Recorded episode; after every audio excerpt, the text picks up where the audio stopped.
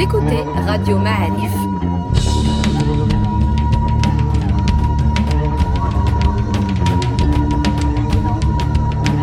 Le podcast Histoire.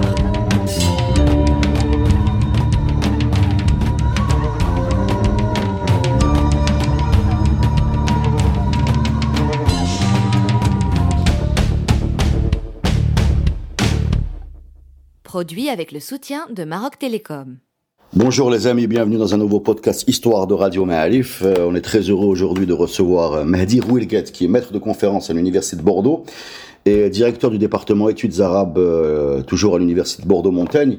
bienvenue Mehdi, pour la première fois dans notre podcast. Bonjour Reda, bonjour à tous. Puis j'insiste aussi sur le fait que tu es un spécialiste de l'Occident musulman, ce qu'on appelle l'Occident musulman, c'est ce que tu viens de nous expliquer, c'est euh, l'Occident musulman médiéval et moderne, c'est bien ça C'est-à-dire l'Andalousie, le Maghreb euh, C'est bien ça. L'Occident musulman médiéval, en fait, est un concept qui a été inventé et forgé par l'école des hautes études marocaines et précisément par Évariste Lévy-Provençal dans les années 20 euh, à Rabat, mais qui est un concept aujourd'hui qui s'applique, hein, qui est opérant pour le Maghreb et euh, Al-Andalus, donc la, la partie euh, donc sous souveraineté, sous domination musulmane de l'Espagne et du Portugal, de la péninsule ibérique si tu veux. D'accord.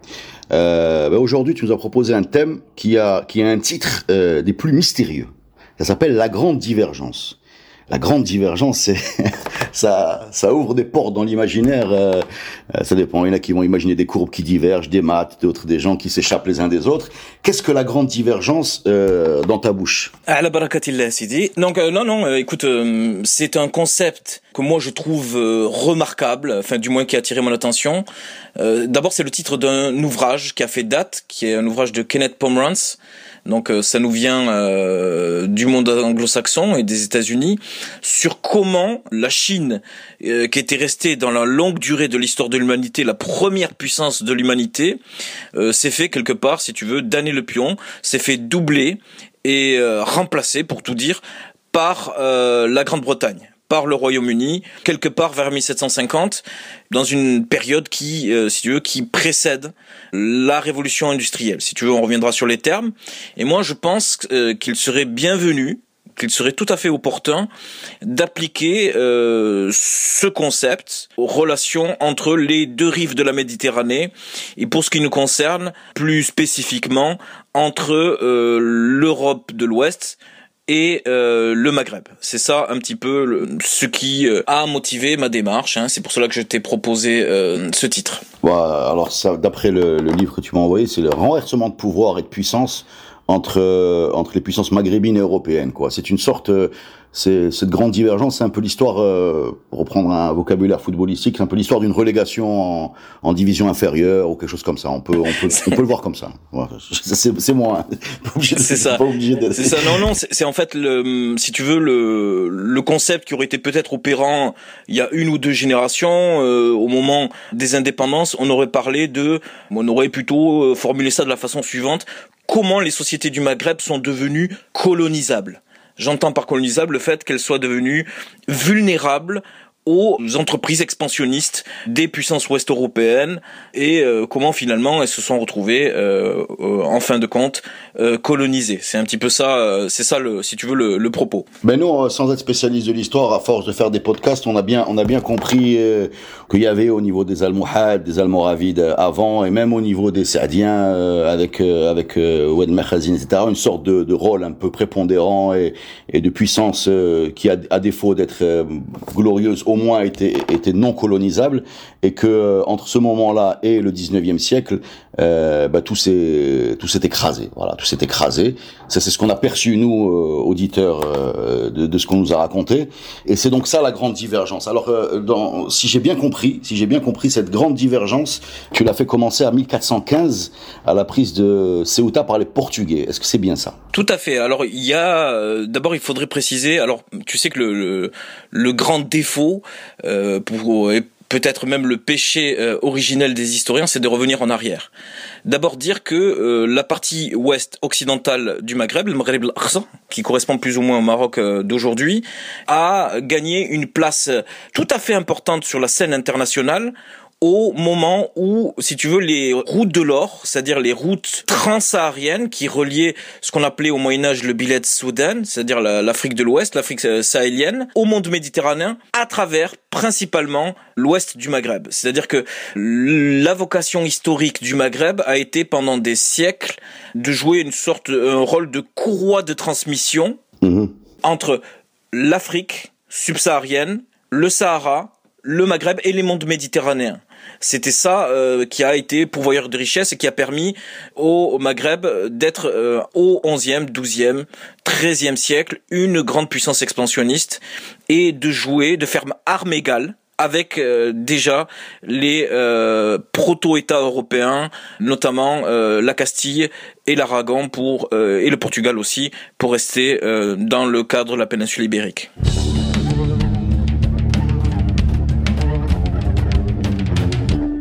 Alors quand est-ce qu'on perd ce, rôle d'intermédiaire, euh, ce commerce transsaharien? Quand est-ce qu'on quand est-ce qu'on opère Comment et, pourquoi? Enfin, qu'est-ce qu'on qu'est-ce qui s'est passé pour que les Européens aillent directement euh, se servir dans les ressources euh, d'Afrique subsaharienne? Déjà, on, on, observe qu'au XIVe siècle. Alors certains diront que ma théorie elle est un peu crypto-marxiste parce que je fais, j'insiste beaucoup sur la rente.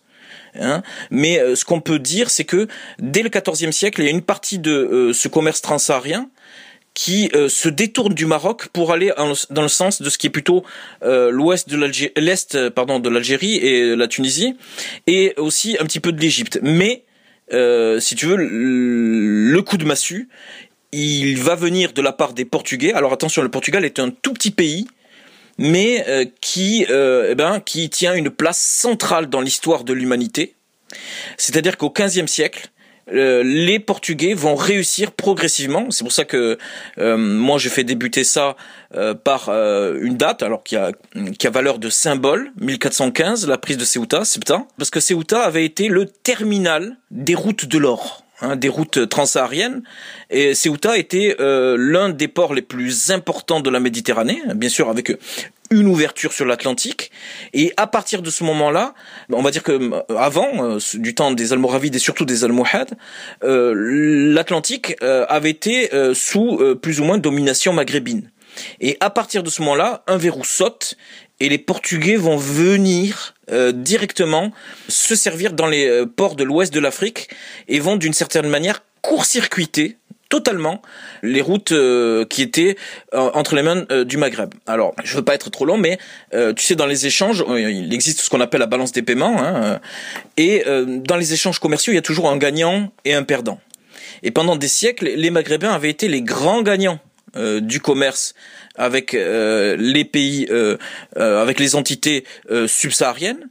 C'est-à-dire que pendant des siècles, les Maghrébins exportaient des produits finis dans euh, l'exposition dont je me suis un peu occupé au, Louvre en 2014, on a trouvé euh, dans les années 60 une caravane entière qui date de l'époque almoravide. Qu'est-ce qu'on a trouvé dans cette caravane, donc euh, qui avait été enfouie du fait sans doute d'une tempête de sable, eh bien, on a trouvé euh, des produits de fer, euh, du laiton, toutes sortes de produits issus de la métallurgie, très certainement qui a été donc produite peut-être dans la région de Marrakech, à Hermet probablement.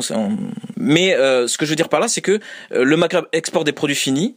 Et au contraire, les pays de l'Afrique subsaharienne exportent des produits qu'on appellerait, qu'on qualifierait aujourd'hui de matières premières, principalement de l'or brut, sous forme euh, le plus souvent de poudre et euh, des esclaves et d'autres produits euh, encore. Pour donner un exemple, en sens inverse, les Maghrébins exportent des pièces, des pièces frappées le plus souvent au Maroc actuel. Donc évidemment, tu comprendras que la prise de Ceuta et le fait que les Portugais arrivent dans les années 1450 en Afrique constitue un désastre, une catastrophe pour euh, le Maghreb en entier. D'accord, donc euh, c'est ce qui est dans, le bouquin, qu'au XIIIe siècle, la balance des paiements euh, devient négative. Alors, elle reste positive pour les échanges avec l'Afrique subsaharienne, mais elle devient négative avec les puissances européennes. Alors, juste pour revenir à l'Europe, puisqu'on parle de grande divergence, bien sûr, quand on parle de grande divergence, ce qui va constituer, transformer l'ouest de l'Europe en ce que euh, Henri Laurent appelle l'inexorable Occident, c'est-à-dire une domination euh, mondiale, eh bien, c'est la naissance du capitalisme. Et ce que j'aimerais ici euh, souligner, c'est le fait que le capitalisme naît aussi dans le cadre de ces échanges avec le Maghreb, Alors, les grands inventeurs du capitalisme, tu sais que Max Weber avait parlé de l'éthique protestante du capitalisme, eh bien pas du tout. Euh, évidemment, euh, les grands inventeurs du capitalisme sont les cités-États italiennes. Pise, Gênes, Venise et un peu plus tard Marseille et aussi Barcelone. Et euh, dans ce cadre-là, on constate, Dominique Valérien vient juste de sortir un livre à ce propos, hein, très récemment, c'est que dans la seconde moitié du XIIIe siècle, la balance des paiements s'inverse. C'est-à-dire que le Maghreb a tendance à exporter moins euh, de produits finis, de produits manufacturiers, et euh, commence à exporter massivement des produits, des matières premières. Si on parle aujourd'hui, par exemple, en français de bougies, ces bougies. Euh... Voilà, ça vient de Bjeya parce qu'on exporte. Pareil, on a une qualité euh, de laine en France qu'on appelle le mérinos. Bien sûr, tu auras compris que mérinos. Euh, ça te rappellera peut-être euh, etc. Mm. C'est euh, Mérinos, ça vient de Beno Merin, évidemment. Hein, C'est-à-dire les tribus, euh, c'est. On peut rajouter la maroquinerie? Dans la liste. Oui, bien sûr la maroquinerie. Et en sens inverse, j'ai pour coutume, pour interpeller mes étudiants, de leur dire euh, bon, ceux qui parlent euh, marocain ici, euh, voilà. comment on dit un couteau de boucherie, de boucherie en, marocain? T'as tout le temps bien sûr quelqu'un qui dit genoué. D'où provient quelle est l'étymologie du mot genoué? Bien sûr, personne ne sait que ce mot vient du mot genovese, qui signifie de Gênes. Pourquoi? Parce que Gênes et Pise se sont spécialisés aussi dans l'exportation de ce qui constitue les armes par excellence, c'est-à-dire les armes inventées et produites en masse en Lombardie, principalement, autour de Milan, euh, les meilleures épées, les meilleures armures, etc. Et que les Maghrébins, désormais, en sont réduits à euh, eh bien à importer pour continuer à être euh, une puissance, pour continuer à faire face, notamment aux puissances ibériques mais aussi italiennes, eh bien à importer des armes, c'est-à-dire qu'ils n'ont plus exactement l'initiative. Donc ça, je pense que c'est un élément central parce que dans la grande divergence, mais on va peut-être en parler un peu plus, il y a l'aspect révolution militaire de l'Occident qui va euh, en fait placer euh, ipso facto le, le Maghreb en position de faiblesse vis-à-vis des puissances euh, États européennes. Donc par exemple au XIIIe siècle, les, pour la première fois, les Italiens attaquent directement Ceuta et où en 1260 par exemple, les Castillans s'emparent momentanément de Salé. Cela. ça c'est une date importante, ça veut dire que désormais euh, les euh, puissances européennes, grâce à la puissance de leur marine, de leur armée, peuvent aussi euh, apporter la guerre sur le sol, sur le sol maghrébin et plus seulement comme c'était le cas auparavant en Al-Andalus ou en Sicile, pour rester à une période un peu plus. Donc désormais, évidemment, les Européens, pour des raisons qu'il faudrait détailler, se trouvent dans une position de supériorité navale et militaire, euh, progressivement. Et on peut faire démarrer, je crois, euh, la chose à partir euh, du XIIIe siècle. Le XIIIe siècle, pour mémoire, c'est aussi le moment où, pour la première fois, un Européen arrive en Chine, ou serait arrivé en Chine, donc Marco Polo.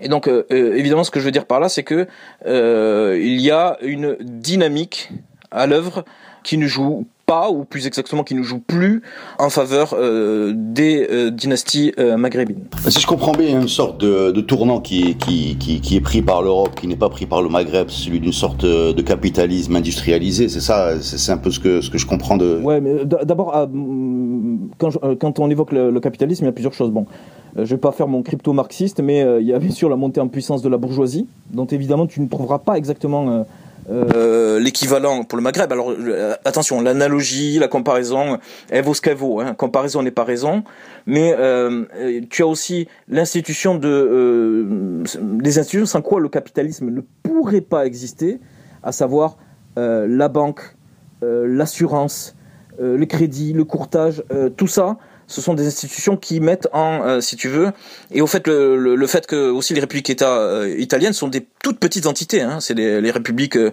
je sais pas, de Sienne, Pise, Gênes, etc. sont même Venise. C'est des tout petits États, donc qui ont une forme de cohésion très forte qui sont évidemment en concurrence, et c'est peu de le dire, les unes avec les autres, hein, ces cités États, et donc évidemment, euh, là, tu as une dynamique euh, extrêmement intéressante. Et évidemment, le Maghreb joue un rôle euh, fondamental, crucial, parce que c'est l'interface Et euh, tu sais, pour qu'il y ait démarrage capitalistique, il faut accumulation, euh, bien sûr, de capitaux, il faut accumulation d'argent. Et si je peux dire, cet argent, ils l'ont fait en grande partie en commerçant avec le Maghreb. Alors il y a, y a, un sujet là qui est, qui est un peu sous-jacent à ce que, ce que tu nous expliques, c'est un problème de puissance navale. Alors on a appris avec euh, professeur Triki que les Almohades avaient une grande une grande armée navale, je n'étais pas au courant du tout, et que euh, cette puissance navale a été, euh, c'est-à-dire qu'au moment où les Européens étaient capables de traverser l'Atlantique, de contourner le Maroc pour aller servir en, en, dans, dans l'Afrique de l'Ouest par exemple, euh, le Maghreb n'a pas été capable de produire ces bateaux, et elle finit par limiter ses actions navales à, à la course, quoi. On a un podcast là-dessus. Euh, bah, la question elle est simple, pourquoi ils n'ont pas fait de bateaux comme euh, comme ceux qui voyaient passer euh, devant chez nous. C'est-à-dire la, la technologie, euh, parce que derrière tout ça, il y a une question. Hein, on n'est pas très loin. C'est-à-dire qu'il y a toujours eu des échanges. on est voisins. comment une technologie aussi lucrative que celle de ces grands bateaux, ces caravelles, enfin tout ce qu'on voit dans les films avec Christophe Colomb et Cortés et compagnie, pourquoi on les a pas fait? Pourquoi on n'a pas appris à les faire? Pourquoi on n'a pas ramené des gens pour nous les faire pour pouvoir nous aussi résister à cette cette cette chute quoi? Elle est peut-être bête cette question, mais, mais j'ai du mal. Non, non, non, au contraire, non, non, je la trouve très intéressante. Hein, non, non. Euh, si tu veux, d'abord, il faut dire que dans la période antérieure, c'est au Maghreb que la première fois s'est créée une infrastructure tout à fait originale et particulière, celle de l'arsenal. Euh, même chose, je demande à mes étudiants en général, je dis euh, qui sait, qui connaît l'étymologie du mot arsenal euh, bien sûr pas le club de foot euh, bien connu comme tu sais.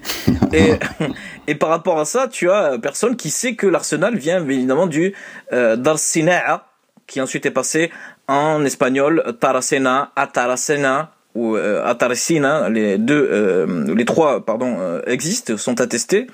C'est-à-dire une institution où tout à la fois on ben, on parque les bateaux on construit des bateaux et des bateaux qui tout à la fois sont voués à la guerre et euh, aussi au commerce, parce que euh, il n'y a pas véritablement de spécialisation. Euh, les navires sont dédiés aux deux à la fois, la plupart du temps, pas tout le temps d'ailleurs. Et par rapport à ça, l'un des aspects qui a fait que le Maghreb a pu est devenu même une grande puissance entre l'époque fatimide, c'est-à-dire au Xe siècle, et on va dire jusqu'au mérinide, c'est le fait que le Maghreb disposait de ressources en bois importantes. Des forêts. Des forêts, puisque évidemment, euh, ben, pour faire simple, pour un, navire, à l'époque moderne, il faut une forêt. Il faut d'immenses réserves de bois, et il est probable euh, que les ressources en bois du Maghreb euh, bien, euh, se sont euh, taries. Et bon, mais évidemment, contrairement, tu vois, en comparaison avec l'Égypte, plus ou moins, on peut dire que ça reste, ça reste tout à fait acceptable. Évidemment, l'une, l'un des aspects de, de la non-émergence de l'Égypte en tant que puissance expansionniste, c'est le fait qu'ils n'ont jamais disposé, pu disposer euh, directement euh, de ressources en bois. Ils ont été obligés d'aller chercher leur bois sur le mont Liban, etc. Mais par rapport à ça, euh, le Maghreb était relativement bien pourvu pendant longtemps. Mais après, il y a un autre aspect. Pourquoi ils n'ont pas eu de flotte? C'est parce que la flotte, elle est que, euh, si tu veux, la face immergée de l'iceberg, qui est celui de la révolution scientifique de l'Europe.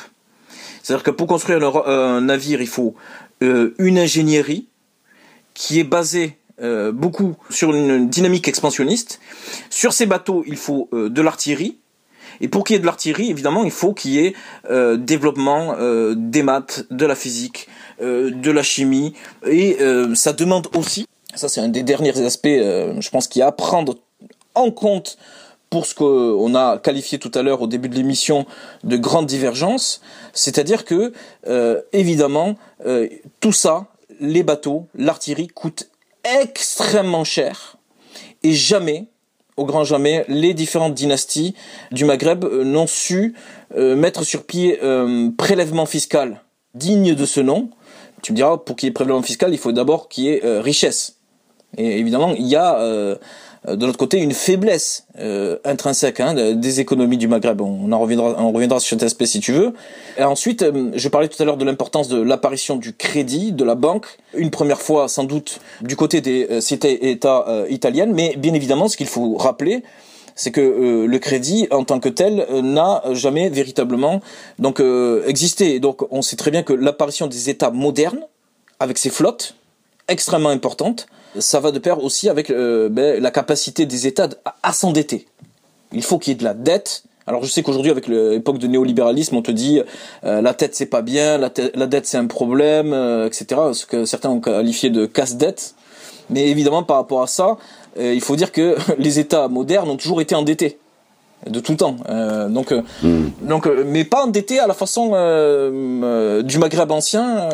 bon, en plus de ça, il faut aussi dire que à partir de la seconde moitié du 15e, avec la chute tout à la fois de Ceuta, un peu plus tard du, de Gibraltar, donc Jebel Tariq, et évidemment la, la, chute un peu plus tard de Grenade, mais ça commence avant. Le fait que la vocation historique des puissances ibériques, Portugal, Aragon, Castille, eh ben, c'est de continuer ce qu'ils avaient fait en Al-Andalus, la conquête de l'Andalus, ailleurs, au Maghreb, bien sûr aux Amériques, tu as parlé tout à l'heure un petit peu des euh, Hernán Cortés, etc.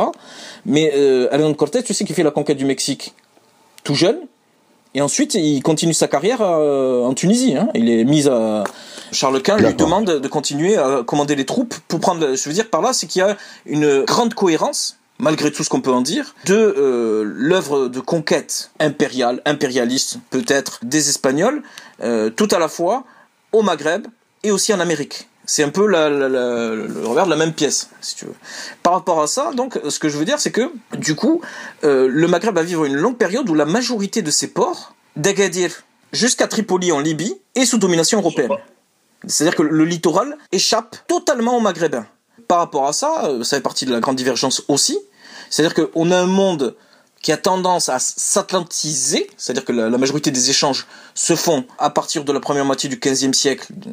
Enfin, certains disent, bon, euh, entre le début du XVIe siècle euh, et, le début du XVIIe, de plus en plus sur l'Atlantique. Et par rapport à ça, le Maghreb est complètement exclu ou ne joue qu'un rôle marginal. Tu as, tu as évoqué tout à l'heure la course. Je crois qu'il y a un, de tes intervenants qui a évoqué euh, la question, euh, sans doute plus dans le détail que je ne le ferai moi-même.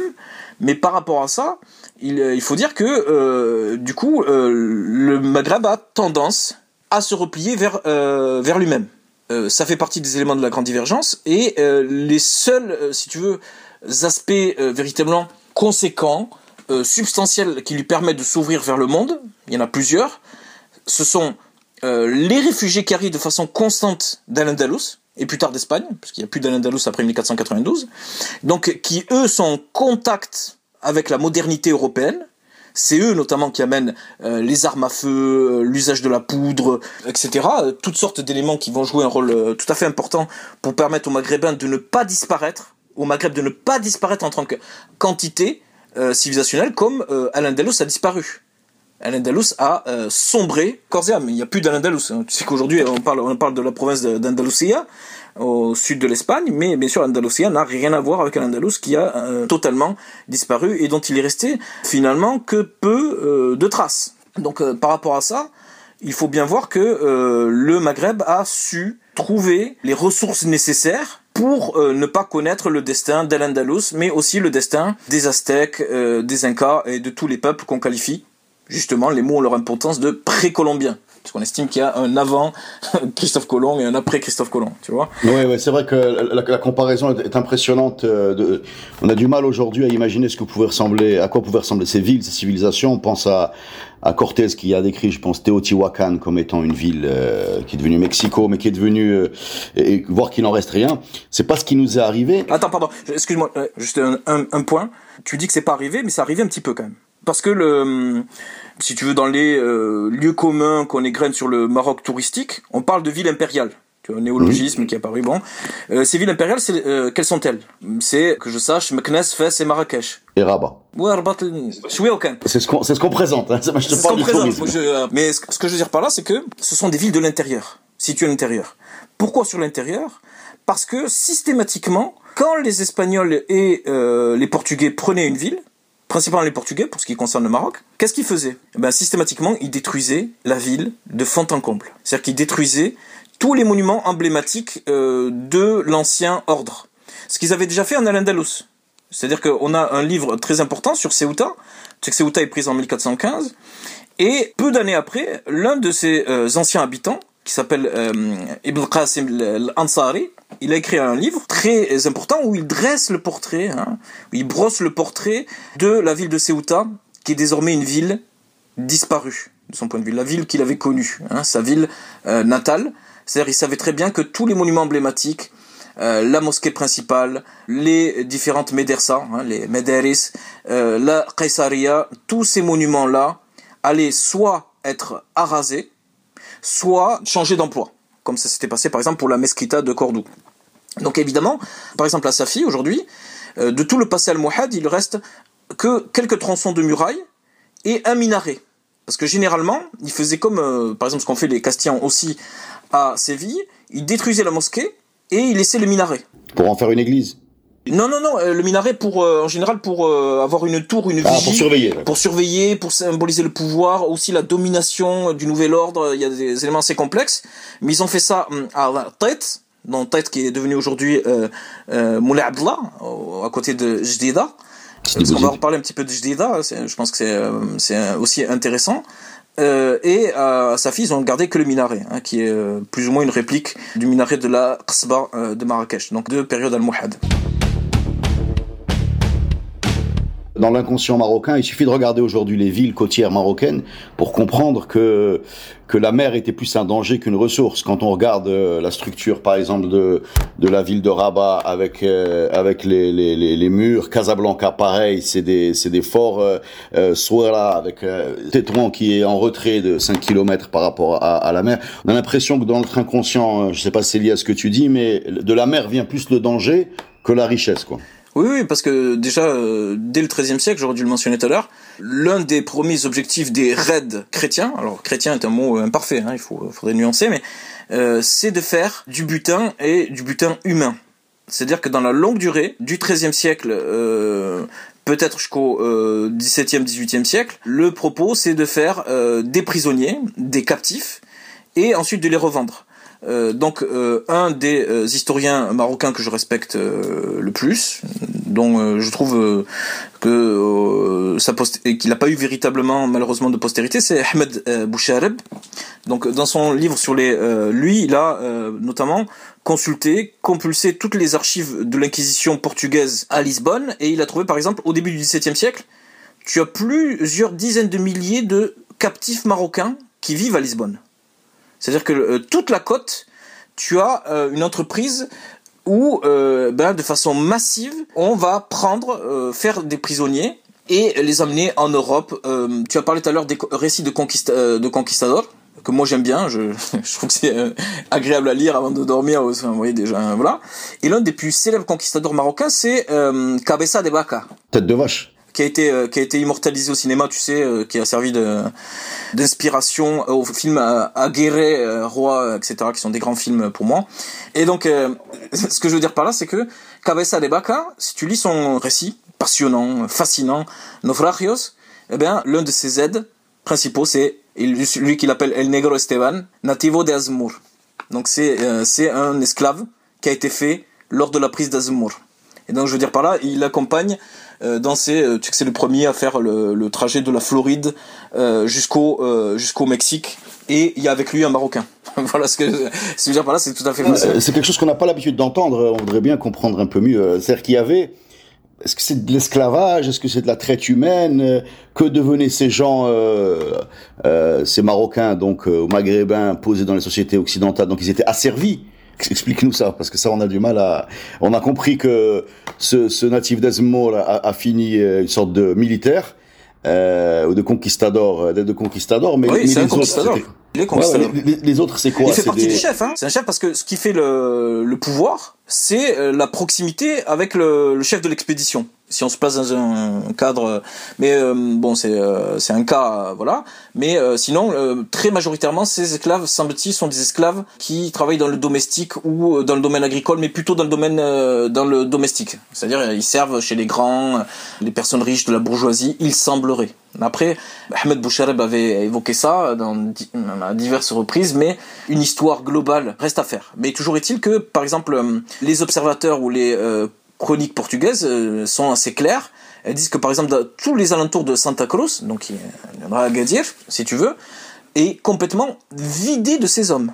C'est-à-dire que systématiquement, euh, à force de faire des raids, les gens soit se sont repliés, ou ceux qui ont été pris ont été pris, mais euh, c'est à chaque fois à coup de dizaines de milliers sur un axe, grosso modo, entre Dukala jusqu'à Haha, plus ou moins, toute cette zone-là, qui est entièrement euh, prise et on, on pompe, euh, etc. Mais ce qui est, ce qui est, ce qui est paradoxal, ce qui est paradoxal dans ce qu'on découvre, parce que moi c'est ce que- quelque chose que je découvre, Ham- Hamid Triki nous a parlé aussi de, pas, il a, il a lié ça aussi aux grandes calamités, le fait que, le fait que les gens manquaient cruellement de ressources, euh, grande, ce qu'il appelle les grandes calamités, c'est euh, une sorte de combo sécheresse, euh, peste, euh, bref, instabilité, qui fait que on a entendu parler de ça, mais en même temps, ce qui est, ce qui est paradoxal, parce qu'il y a toujours deux aspects dans cette histoire-là, il n'y a jamais eu de ponction massive de maghrébins pour aller travailler sur le continent américain, à l'image de ce qui s'est passé, par exemple, avec euh, euh, avec toute l'Afrique subsaharienne, au point d'impacter la population et d'avoir une communauté noire américaine ou Non, noire non, non, non, euh, sud-américaine. non, c'est pas comparable. C'est pas, c'est pas comparable, euh, évidemment. C'est pas les mêmes échelles. c'est pas les mêmes échelles.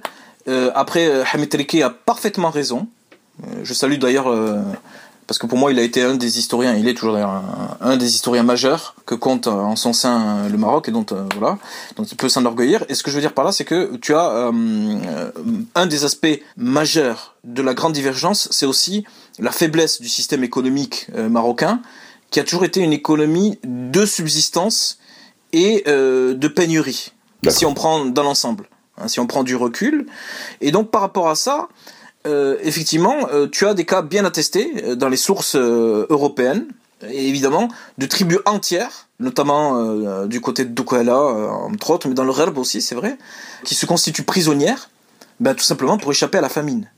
Parce que l'une des caractéristiques principales euh, de l'économie euh, du Maghreb, de l'histoire du Maghreb, ce sont ces terribles euh, crises de subsistance qui ont amené euh, des personnes à se déplacer sur des euh, très grandes euh, distances. Euh, je sais pas aujourd'hui, euh, toi tu habites, t'es plutôt euh, un Casablanco centré, mais si à côté de Birjdid t'as un Tnin Shtoka, c'est parce que t'as des Shtoka qui sont venus là en raison de la de la famine. Même chose, je sais pas si tu prends à côté d'Esfi, il y a Septxola, par exemple, qui est aujourd'hui un des plus grands marchés euh, ruraux de- du Maroc.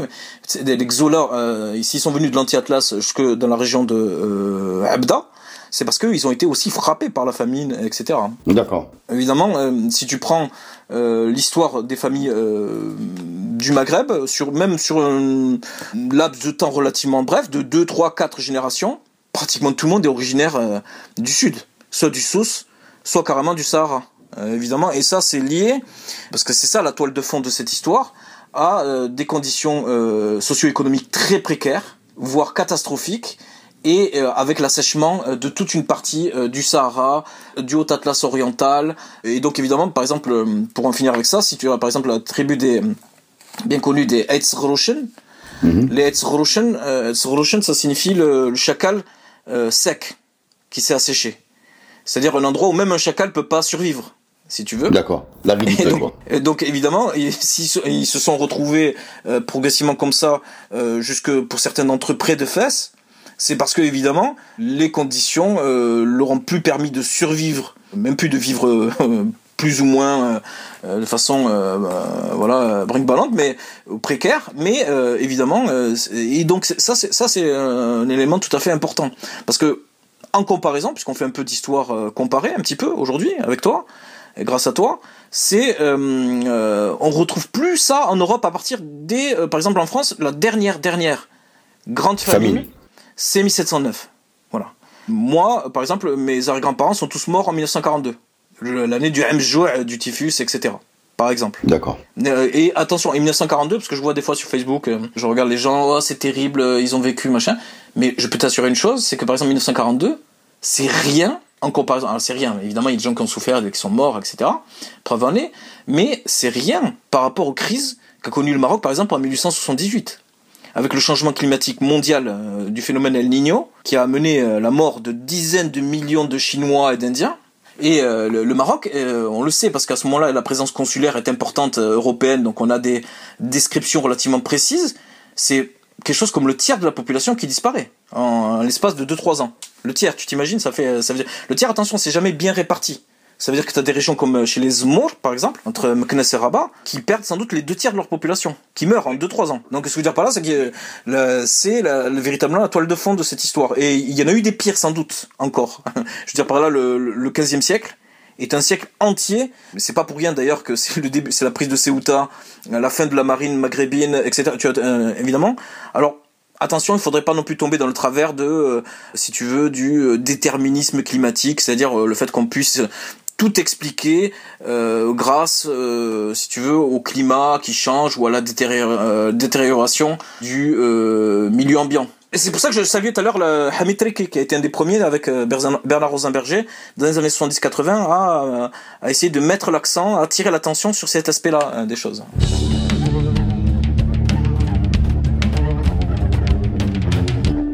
Dans ton livre, on parle aussi de, catastrophes écologiques et on convoque euh, Léon l'Africain dans sa description de certaines zones verdoyantes euh, bah, qui sont plus verdoyantes du tout en fait. Bah, par exemple, tu as le, à côté de Marrakech, euh, dans la région aujourd'hui dite des euh, Hamna, tu as Jbel Khdar, la montagne verte, qui euh, pendant tout le Moyen Âge, pas verte qui, qui, est plus verte du tout. Je connais un peu le coin. Et donc, évidemment, au Moyen Âge, c'est la réserve de chasse des califes almohades. Et on parle d'un grand lac avec forêt, toute une.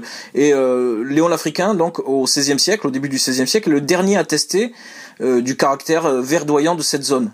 Qui, qui aujourd'hui, euh, tu serais bien en peine de trouver un seul arbre. Il n'y a, plus rien du tout, effectivement. Et c'est vrai aussi pour le XVIIe siècle où tu as toute la, la région je me, place sous la coupe des géographes et des climatologues, mais euh, ce qui sépare le Sahara de la zone où peut-être cultiver les céréales, c'est la culture de l'arganier au sud du Maroc. Et évidemment, cette limite-là entre culture de l'arganier et désert, elle a progressé au nord. Ça, c'est indéniable. Et au XVIIe siècle, tu as une série de catastrophes euh, qui euh, voient euh, des milliers et des milliers d'arganiers mourir. Ça résonne aujourd'hui, on a, on a l'habitude de parler de, de catastrophes climatiques comme étant un phénomène de changement climatique et de ses impacts, et il y a une sorte de conscience mondiale qui est en train de s'éveiller de la part des gouvernants et des peuples pour arrêter cette, cette catastrophe qui se dessine, et on découvre, là, en se plongeant dans le passé, que que peut-être qu'elle a déjà, enfin, des premières vagues ont déjà eu lieu avec des vraies conséquences. Et c'est ça ce qui est, c'est ça ce qui est assez sidérant quand on, quand on entend, euh, quand vous entend parler. Mais bon, pour reprendre le, le, sujet de cette grande divergence, on a résisté quand même. Voilà, on a résisté, on a été colonisé parmi les derniers, mille, euh, enfin, début du XXe siècle, vers 1905, si je me trompe pas, euh, les, les Français débarquent. Oui, 1912, la signature. oui, c'est le traité de Fès. Oui, c'est le traité de Fès, signé par Moulay Fed, mais les Français débarquent un petit peu avant avec les colonnes de Lyoté à Casa. Bon, bref, de toute façon, il y a une résistance. Alors, une des raisons pour lesquelles, paraît-il, on aurait résisté euh, plus longtemps que le reste de l'Afrique, par exemple, bah, c'est qu'on a beaucoup intégré des coopérants, des nouvelles techniques de combat, qu'on a fait appel à des, je sais pas s'il faut l'appeler des mercenaires ou des formateurs, etc. Et je découvre euh, dans ce livre que quand euh, la colonne de Jaudar est partie à, Tombouctou, Timbuktu, euh, le Saadien, donc sous la houlette de Ahmed Mansour Dhabi, qui n'est pas parti lui, euh, il y avait, je, je découvre, 4000 arquebusiers ibériques, 500 européens. Donc, est-ce que cette intégration de, nouvelles techniques et de savoir-faire européen est une des raisons pour lesquelles on a réussi à maintenir cette souveraineté par les côtes atlantiques aussi longtemps? Absolument. Euh, c'est-à-dire que euh, grâce, euh, alors il y a deux types. Tu les appelais de coopérants. bon, évidemment, c'est-à-dire de personnes qui apportent ces nouvelles technologies, qui vont amener à ce qu'on appelle la constitution. C'est un terme technique, mais je pense qu'il peut frapper les esprits d'empires de poudre. Les empires de poudre, c'est quoi? C'est une technologie, donc euh, les arquebuses, donc euh, des armes à feu plutôt individuelles, mais qui sont utilisées de façon collective. On tirait en même temps, etc. C'était une, arme de frappe tout à fait redoutable. Ensuite, euh, l'artillerie. Et déjà, lors du les Saadiens sont les premiers à utiliser de façon massive les canons et des canons d'une taille absolument gigantesque et des techniques d'artillerie ça, on peut notamment le discerner, euh, l'identifier dans les sources portugaises. Lors du siège euh, de Mazagan, donc aujourd'hui euh, Jdeda, ancienne El aussi, eh bien, les, en 1562, les Saadiens sont capables d'utiliser des techniques grâce aux réfugiés et aux renégats et aux captifs. Je, je vais faire, j'essaie d'établir un distinguo. Eh bien, des techniques militaires qui ont été inventées juste 20 ans auparavant en Europe. Donc tu vois, c'est pas beaucoup à cette époque-là. Aujourd'hui, bon, les, armes, ont, si tu veux, l'armement, il est périmé très très vite. Aujourd'hui, c'est pas 20 ans, c'est beaucoup moins. Donc euh, un avion de combat, 20-30 euh, ans après, c'est mort. Mais ce que je veux dire par là, c'est que évidemment, par rapport à ça, euh, il y a une capacité remarquable à utiliser l'intelligence, le savoir-faire, les techniques, les technologies des captifs. Alors les captifs, ce sont ceux qu'on a fait prisonniers généralement sur mer ou euh, juste à la sortie des forteresses. On en a un certain nombre de cas et certains ont laissé leur mémoire. On a ensuite les, les, euh, les Espagnols d'origine euh, indelle aussi, d'origine musulmane, qui viennent très nombreux, euh, surtout après 1609, mais déjà ils sont présents avant. Et aussi, très important pour le Maroc, des Ottomans. Des Ottomans qui viennent apporter leur technologie et euh, ça fait sens. Mais à l'époque saadienne, à l'époque alaouite, évidemment, une grande partie, tu as des, euh, de nombreux historiens marocains qui ont travaillé sur le sujet, mais c'est bien connu. Mais euh, une grande partie de ben, du lexique, du vocabulaire relatif à l'armement est d'origine est d'origine ottomane. Euh, d'origine osmanlı, euh, comme par exemple Space, euh, voilà, ou le sergent d'artillerie, par exemple, celui que, si tu connais un peu Marrakech, t'as euh, Debeshi, par exemple, tu vois, à côté de Jbel pour ceux qui connaissent un petit peu, un petit peu Marrakech. Et donc, évidemment, tout ça est lié au fait que, pendant très longtemps, les Ottomans sont un des principaux empires de poudre, c'est-à-dire un empire qui est capable de soutenir la comparaison avec les grandes puissances occidentales, et principalement à l'époque avec euh, l'Espagne et aussi euh, avec l'empire euh, autrichien et russe aussi après. Mais ce que je veux dire par là, donc à ce titre-là, le Maroc ensuite va trouver des ressources internes et il y a aussi un lien fort, important entre la diffusion de l'islam confrérique, aussi de la figure charismatique de celui qu'on appelle El Jezouli, de son ouvrage Del El Khayrat, qui va constituer une sorte euh, d'idéologie de combat. Hein, donc euh, idéologie de combat, ça veut dire qu'il permet de mobiliser euh, les troupes, hein, de mobiliser les cœurs, les esprits, dans le sens d'un combat à mener face aux étrangers. Et. Euh, le, le jihad, même si le, terme est tellement galvaudé aujourd'hui que bien sûr il, mériterait. Mais, mais cette idéologie de combat, tu peux nous, tu peux nous développer ça, les Marocains euh, euh mobilisés donc par euh, par le, côté un peu maraboutique, soufi, religieux, etc.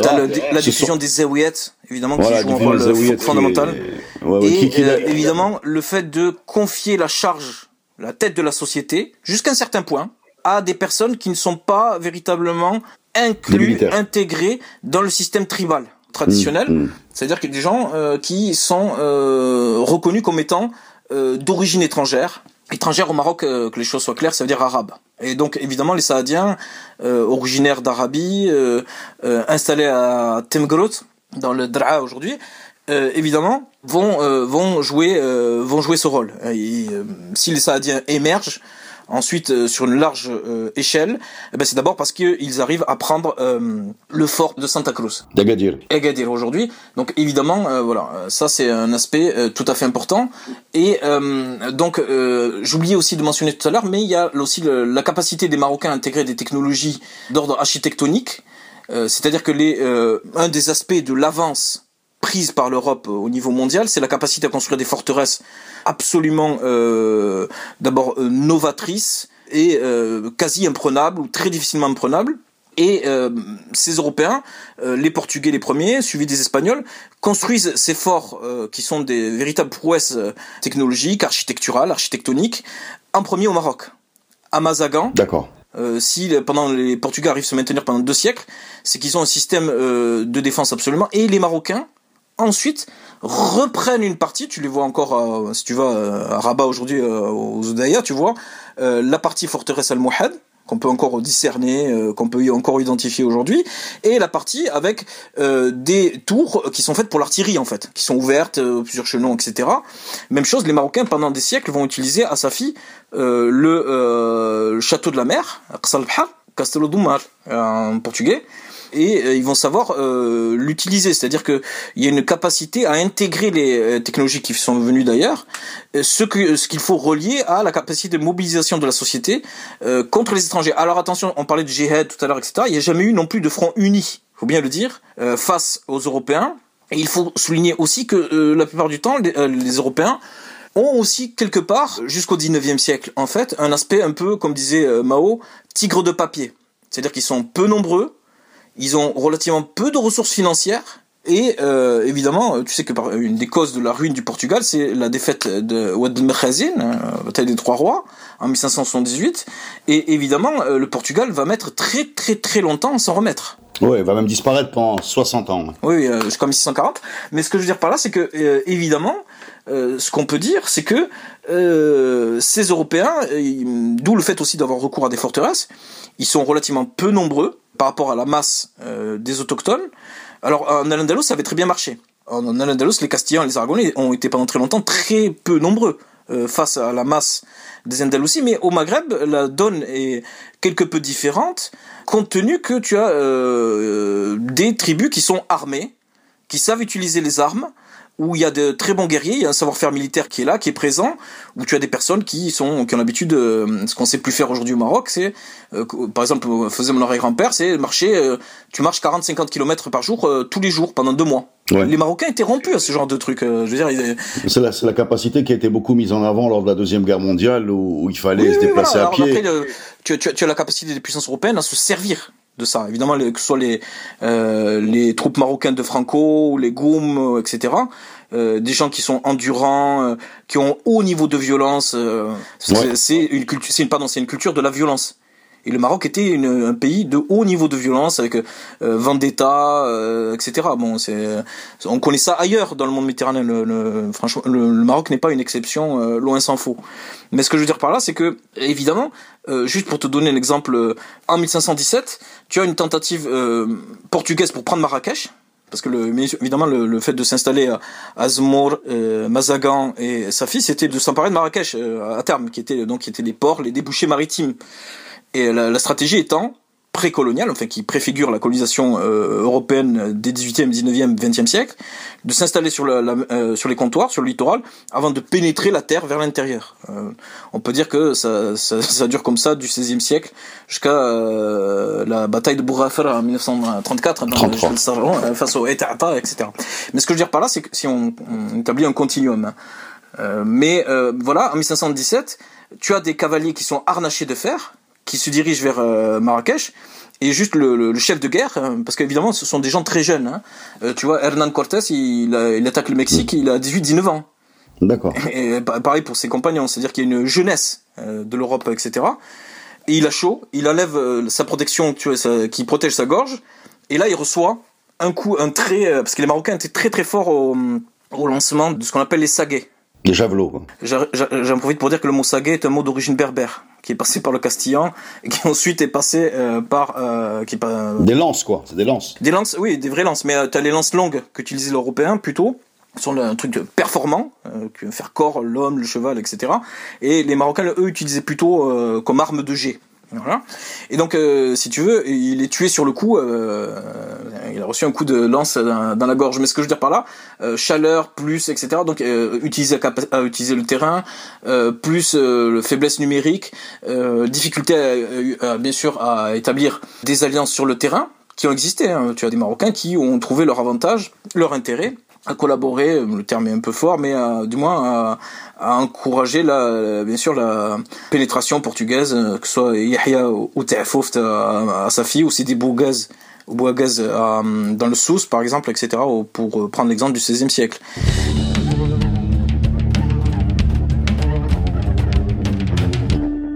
Donc ils n'y arrivent pas en fait à, prendre Marrakech pour euh, pour nous raconter la fin de l'histoire. Ils, échouent. Ils ont au moins euh, de mémoire, je crois qu'il y a au moins, il y a au moins quatre ou cinq expéditions qui euh, toutes échouent assez assez lamentablement devant la ville elle-même. Mais mais c'est intéressant parce que ça donne une autre perspective.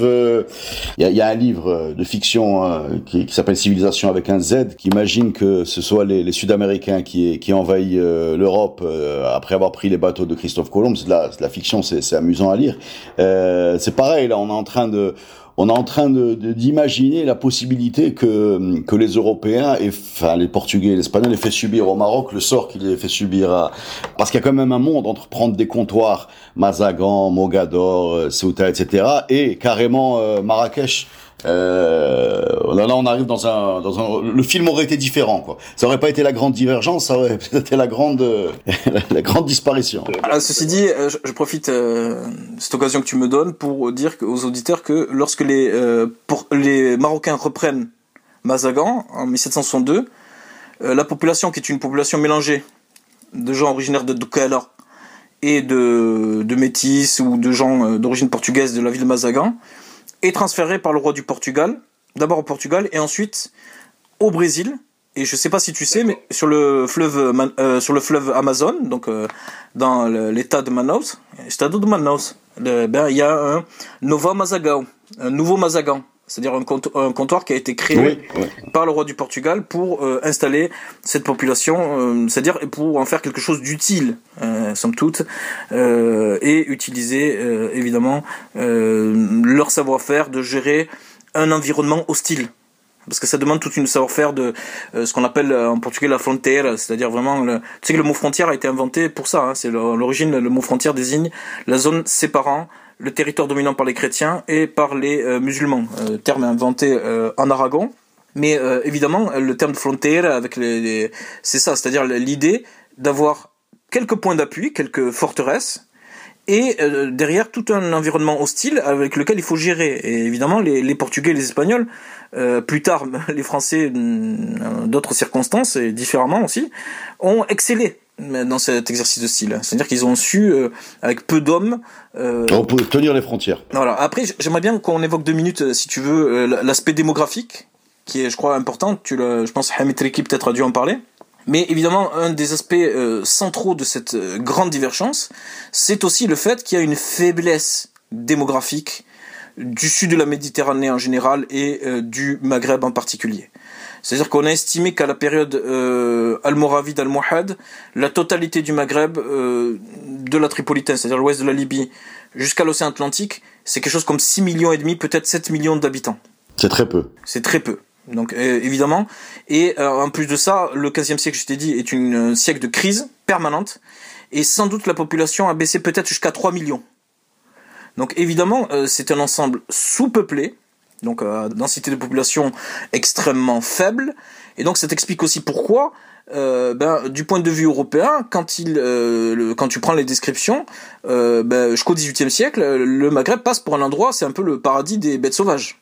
Paradis, je, alors bien sûr, eux, ils ont une vision extrêmement négative de la nature et des bêtes sauvages. Hein. C'est pas, on n'est pas dans la vision romantique 19e, euh, type le livre de la jungle, quoi. Si tu veux. Non, mais au contraire, donc le Maghreb, c'est le pays des fauves, des lions, euh, des hyènes euh, avec une, une, quantité absolument phénoménale de, de, euh, de comment s'appelle euh, les oudeden là, les mouflons, les les, ah, les, magots, toutes sortes d'animaux comme ça, de gazelles aussi en très très grande quantité, hein, qui vont rester en grande quantité jusqu'à la fin 19e pratiquement.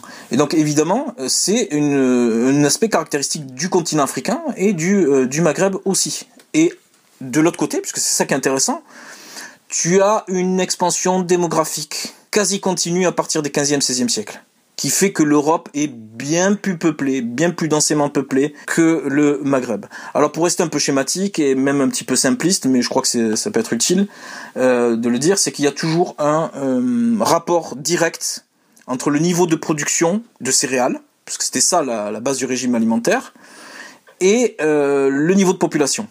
Et si le niveau de population est resté bas, c'est qu'il y avait de terribles carences dans le système de production et dans le système de production euh, céréalier. Donc c'est ça qu'il faut retenir.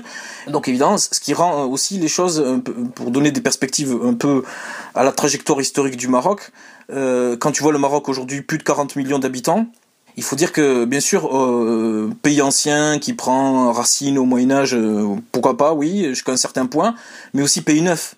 Parce que quand tu passes d'un pays qui avait 2 millions d'habitants euh, au XVIIe siècle, au XVIe siècle, à euh, aujourd'hui 40 millions, est-ce que c'est le même pays, c'est la même chose? Euh, Évidemment, je te laisse évidemment tirer toi-même les conclusions. Mais ce que je veux dire par là, c'est que la croissance démographique continue de l'Europe, ou du moins croissance absolument remarquable, fait que tu as des pays comme par exemple l'Italie. On a comptabilisé que l'Italie, par exemple, de 1800, euh, entre 1850 et 1840, donc un peu avant l'unification, et 1950, sur un siècle, est-ce que tu sais combien d'Italiens ont immigré? Et je vais te dire le chiffre, c'est plus de 20 millions d'Italiens. Ça t'explique un peu pourquoi. Bon, c'est vrai que les, historiens, les historiens aiment bien les choses nobles, Averroès, l'histoire de la pensée. Euh, oui, bien sûr, mais euh, la donne démographique, elle est essentielle. Elle t'explique aussi pourquoi la, pizza. La pizza est devenue le, le plat. Euh, je sais pas si tu manges des pizzas toi-même, mais évidemment régulièrement. régulièrement. Mais ce que je veux dire par là, c'est que comment d'un plat originaire de Naples, c'est devenu le plat mondial par excellence. Alors juste pour, euh, pour, pour terminer, on a, on, a, on a reçu un historien qui s'appelle Taïb Biyad qui nous a parlé de, c'est pas vraiment le thème de son podcast, mais il nous a parlé de, de la défaite de hum, d'Isli, la défaite d'Isli, également Mustafa Bouaziz, la défaite d'Isli qui, qui posait en 1844, donc au 19e siècle, la fin de, enfin c'est-à-dire que ça se matérialisait concrètement euh, on l'appelait pas la grande divergence dans ce podcast, mais c'est un peu la même idée, qui a posé vraiment euh, une défaite contre la France du côté de l'oriental marocain, euh, la France à l'époque est déjà installée en Algérie. Je passe ces détails, ils sont dans le podcast, mais voilà, c'est à ce moment-là que mm, traditionnellement on dit, on affirme que c'est la bataille d'Isli qui a euh, mis à nu hein, les très grandes euh, faiblesses du Maroc. On parlait tout à l'heure du concept de colonisable. Et en fait, en 1844, il est, euh, 1844 et surtout après, plus grave encore.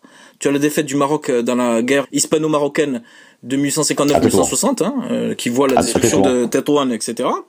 Euh, et donc évidemment, avec tout le problème de la dette, et euh, évidemment, il est clair que le Maroc est à ce moment-là un pays qui ne peut pas soutenir la comparaison d'un point de vue militaire avec ce qui est une des plus grandes puissances du monde. C'est-à-dire que on a parlé tout à l'heure, mais à ce moment-là, non seulement tu as les, effets de la révolution militaire, avec euh, l'importance euh, du génie, de l'artillerie, de la marine, euh, évidemment la production en masse que permet en plus la révolution industrielle de fusils, de fusils automatiques, etc. Tout ça, ça, ça, commence à arriver. Et donc, évidemment, par rapport à ça, c'est une force. on parlait tout à l'heure en introduction d'inexorable Occident contre une force contre laquelle il n'y a, euh, somme toute, pas grand-chose à faire. Alors, euh, si ce n'est adopter les armes des faibles. Les armes des faibles, c'est quoi? C'est se servir des divisions entre Européens. Mhm. C'est euh, pendant très longtemps, euh, le Maroc, pendant toute la seconde moitié du 19e siècle, va bénéficier du soutien et de, du concours des Anglais. Parce que évidemment, pour affaiblir la, France. Pour affaiblir la France, parce qu'évidemment, l'alpha et l'oméga de la euh, de la politique étrangère britannique, c'est de jouer des tours de cochon, de tours des, des sales tours aux Français. Et donc évidemment, ce n'est euh, le jour où, du fait de la montée en puissance de l'Allemagne, euh, l'Angleterre va être contrainte et forcée, c'est dire la gravité de la situation, de se rapprocher de la France. Eh bien, à ce moment-là, le sort du Maroc sera désormais scellé. Donc, évidemment. Euh, Avec l'intervention également de l'Allemagne euh, qui voulait sa part du gâteau. Enfin, y a, voilà, on, voilà. On, on, a, des, des podcasts là-dessus. C'est intéressant parce que selon selon ce qu'on a compris, ça a été également une prise de conscience au Maroc de la faiblesse. D'ailleurs, je crois, je, je, crois avoir retenu de ce podcast que le sultan Moulay Hassan à l'époque euh, décide d'envoyer des, des, Marocains étudier en Europe. Voilà, J'ai envie de se dire prise de conscience, mais par qui?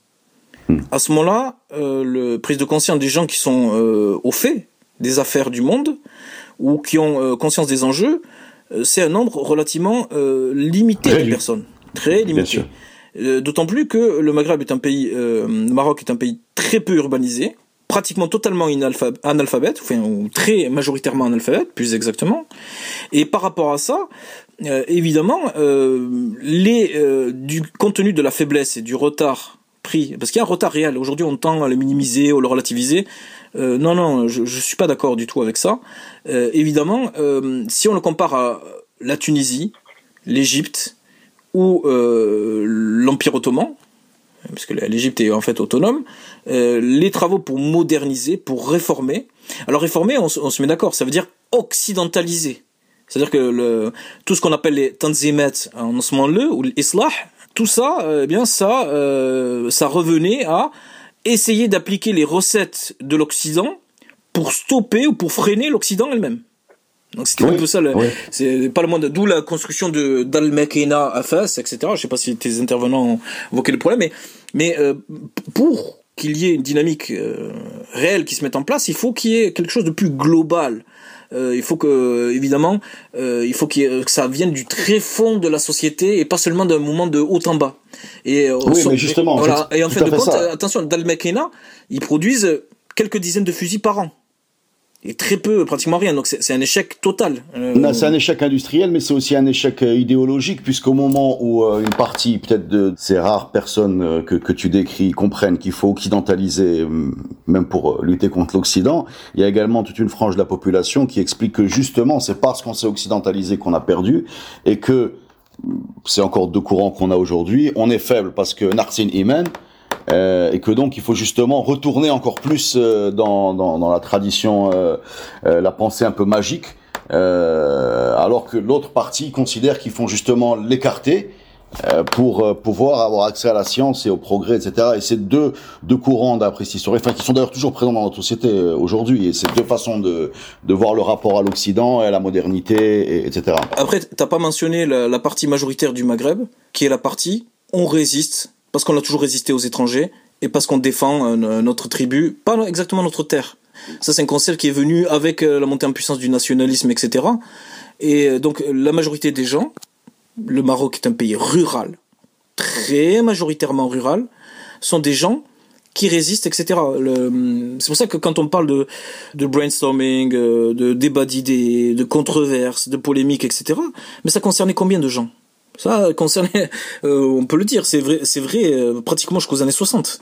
C'est-à-dire que ça concerne un nombre très très très très très euh, restreint de Marocains. De, Marocains. Donc évidemment, tu as la, partie majoritaire du peuple, les gens de l'intérieur, les paysans, les ruraux, qui ont une réaction quasi épidermique qui est xénophobe.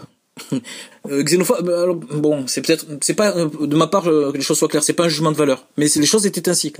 C'est-à-dire qu'on, on, euh, je sais pas, on voyait les Français, euh, il faut, euh, par exemple, je sais pas, le Qaïd Issa Omar, par exemple pour le Abda, donc un des Qaïd pourtant qui était un des soutiens de la présence française, enfin de la pénétration française au Maroc, il avait un préposé pour lui laver les mains dès qu'il serrait la main des Français. Oui. Et même, je pense que c'est une remarque importante à faire. Mais même ceux qui ont euh, comme le Qaïda Issa Omar euh, c'est vrai pour euh, Sidi Hamil Glaoui Sidi Taïb el donc euh, les grands ce qu'on a appelé les grands Qaïd sont tous des gens qui sont toujours restés toute leur vie en Jleba etc et exception faite de Hamil Glaoui pour des raisons de génération aucun de ces grands Qaïd n'a jamais fait l'effort d'apprendre le français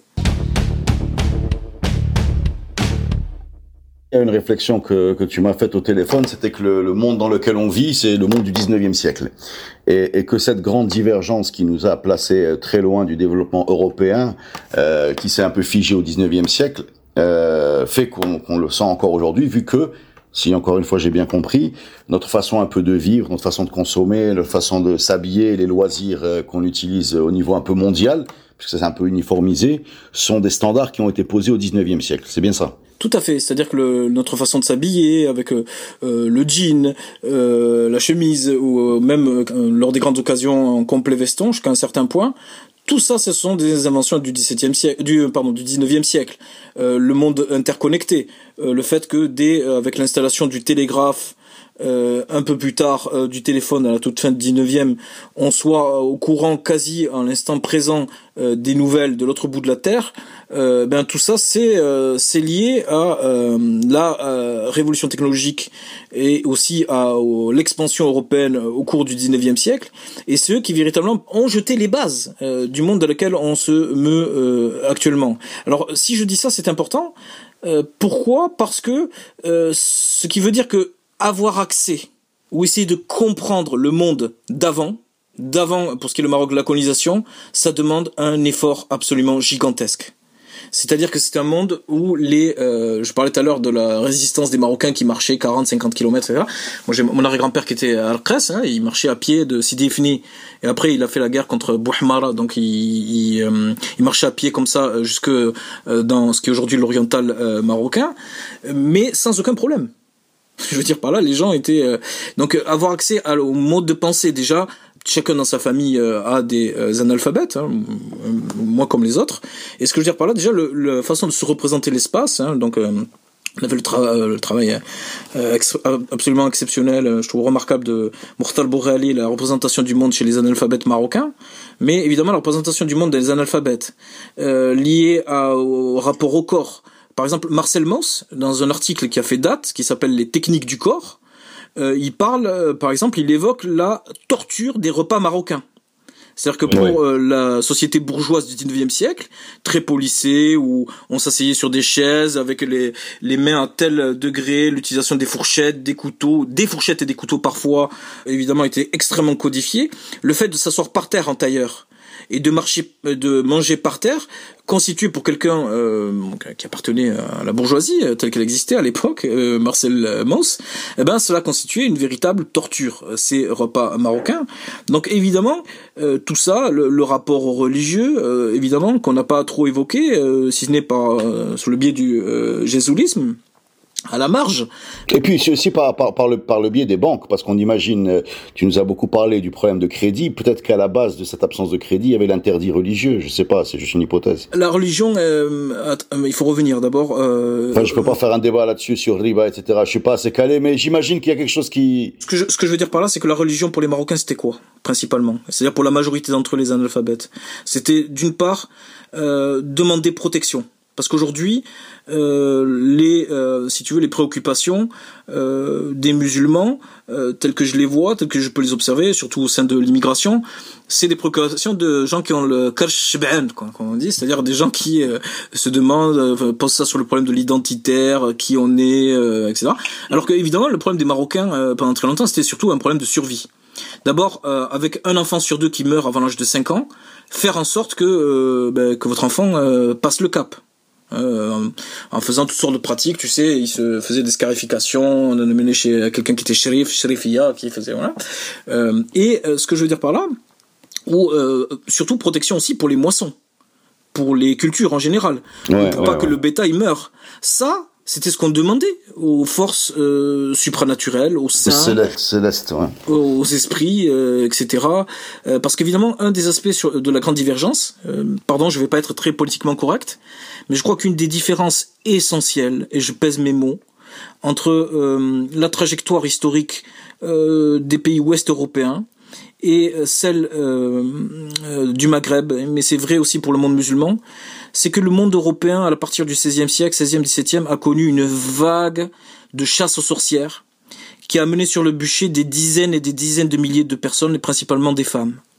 Et à ce titre-là, euh, la sorcellerie a été combattue, non pas qu'elle ait disparu totalement, mais elle a été combattue et euh, s'est recroquevillée sur une certaine position. Bon, alors que évidemment, la croyance dans les esprits, dans le, le sort, les sortilèges, euh, la magie, d'une façon générale, alors bien sûr il faut être plus précis, euh, sans doute les anthropologues qui vont m'entendre vont bondir, mais ce que je veux dire par là, c'est que ça, c'est un des aspects les plus communément partagés par l'ensemble de la société. Et je veux dire, s'il y a un point commun entre euh, les grands bourgeois et, et le peuple, il est, à chercher, il est à chercher de ce côté-là, évidemment. Et ça, c'est une très grande différence, je pense. Ça fait une société qui est pas la même, hein, véritablement. L'extension de la fiscalité et à adopter un système fiscal efficace. D'abord, à un système efficace fiscal en Europe pour payer l'armée et pour payer la dette. Et les deux en même temps, les deux bien sûr sont liés de façon euh, inextricable. Euh, l'idée de à travers la sorcellerie c'est quoi? C'est d'aller chercher même dans les villages euh, les vieilles femmes qui cherchent à guérir ou qui cherchent à nuire si on les paye etc c'est à dire qu'il y a l'idée et euh, peut-être que ça peut servir un petit peu de conclusion et de marchepied. Il y a l'idée dans les sociétés européennes de, euh, si tu veux, d'avoir prise sur la totalité du corps social, de la part de l'État, de la part des autorités situées en haut, tout à fait au sommet de la pyramide euh, de la société. Et ça, c'est un phénomène qu'on ne retrouve absolument pas. jamais ceux qui étaient détenteurs du pouvoir à un titre ou à un autre, n'ont eu l'idée euh, de euh, ben, d'avoir euh, un contrôle total sur la société. Donc évidemment, après ce que je viens de dénoncer, en Europe est venue la création de ce qu'on appelle l'état panoptique, c'est-à-dire la création de l'hôpital, de l'usine, du lycée, toutes sortes d'institutions qu'on adore, que tu dois adorer aussi, j'imagine. Mais évidemment, de la prison aussi, évidemment. Mais ce que je veux dire par là, c'est que euh, tu, tu, remarques, tu remarqueras que euh, les Français sont à peine installés de façon un peu précaire, surtout à partir du déclenchement de la Première Guerre mondiale au Maroc. Et tout de suite, qu'est-ce qu'ils font? Eh ben, il construit des hôpitaux psychiatriques à Barchid, euh, à à Marrakech par exemple. Euh, il construit bien sûr des prisons au sens euh, un peu euh, européen du terme, c'est-à-dire qui n'ont rien à voir avec les cachots. Euh, c'est-à-dire que l'idée d'appliquer ces recettes, évidemment, qui sont plus que des recettes, hein, c'est quelque chose de beaucoup plus profond que ça, évidemment. Je vous renvoie au podcast réalisé avec Mohamed Jama sur le Mkhzen, la tribu et les Zéouia, qui, qui explique un peu la répartition des rôles et, euh, et comment euh, cette espèce d'État moderne euh, que tu décris, qui prend en charge l'ensemble des services publics, ce qu'on appelle aujourd'hui les services publics ou les, les services aux citoyens, n'ont jamais été intégrés dans une vision globale, mais ont été délégués dans des entités différentes, qui, ce qui fait qu'il y, y, a une différence entre un État et le Mrzen, en fait, tout simplement. quoi. C'est des résurgences qu'on sent encore aujourd'hui. quoi. Ben, merci beaucoup pour ce grand podcast. Euh, J'espère que on a appris beaucoup de choses. C'était passionnant. Moi, j'ai appris beaucoup de choses. Euh, on vous on réinvitera Mahdi Rouilguet s'il veut bien revenir parce qu'il a, il a pas fini euh, de nous apprendre euh, à essayer de comprendre qui on est, d'où on vient et comment on en est arrivé là. Merci les amis et à la semaine prochaine dans un nouveau podcast Histoire de Radio. Avec plaisir.